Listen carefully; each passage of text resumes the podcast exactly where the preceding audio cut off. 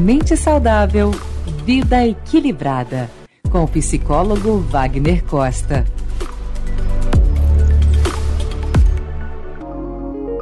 Já falamos alguns sinais de ansiedade que identificam uma criança ansiosa, como estar mais irritada do que o normal.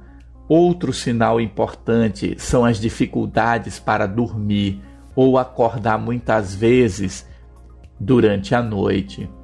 Quando a criança volta a querer repetir comportamentos de uma idade mais tenra, como chupar dedo, fazer xixi na cama é, e ter pesadelos frequentes.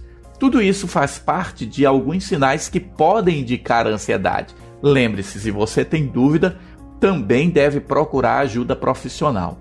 Mas hoje eu quero conversar com você algumas coisas que nós precisamos saber para lidarmos com as crianças. Primeiro, não tente evitar os medos das crianças. As crianças elas precisam sentir o medo e aprender a lidar com eles. Nós não podemos dizer que aquilo que gera medo na criança não é nada.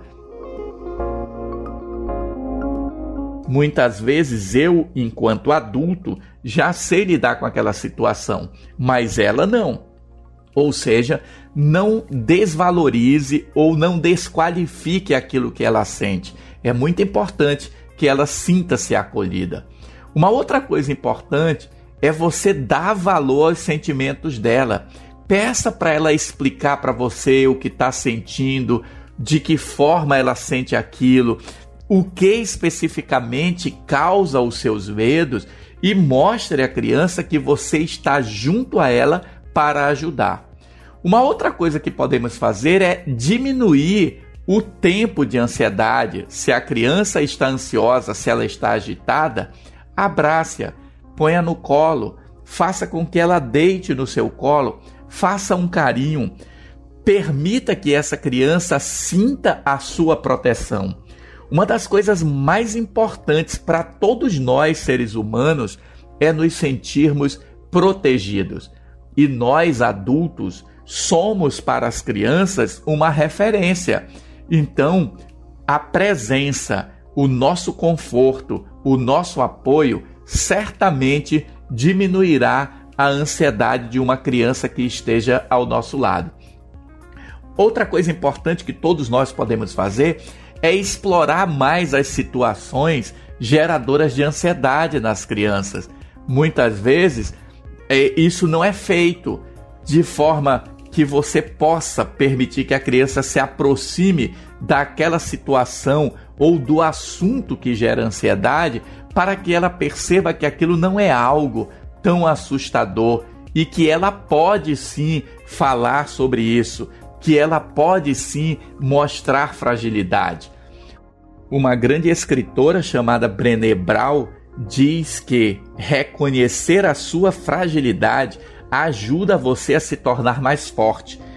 Mas a maioria de nós não sabe mostrar sua fragilidade porque cresceu aprendendo que deve ser forte, inabalável, insuperável e vencível. E por último, eu diria o seguinte: pratique atividades de relaxamento com a criança. Uma das atividades mais relaxantes para o ser humano é prestar atenção na própria respiração. Ensine seu filho, mesmo criança, adolescente, jovem adulto, ensine-o a respirar. Pare alguns minutos com ele, simplesmente para deixar o ar entrar nos seus pulmões calmamente e, ao soltar o ar, relaxe.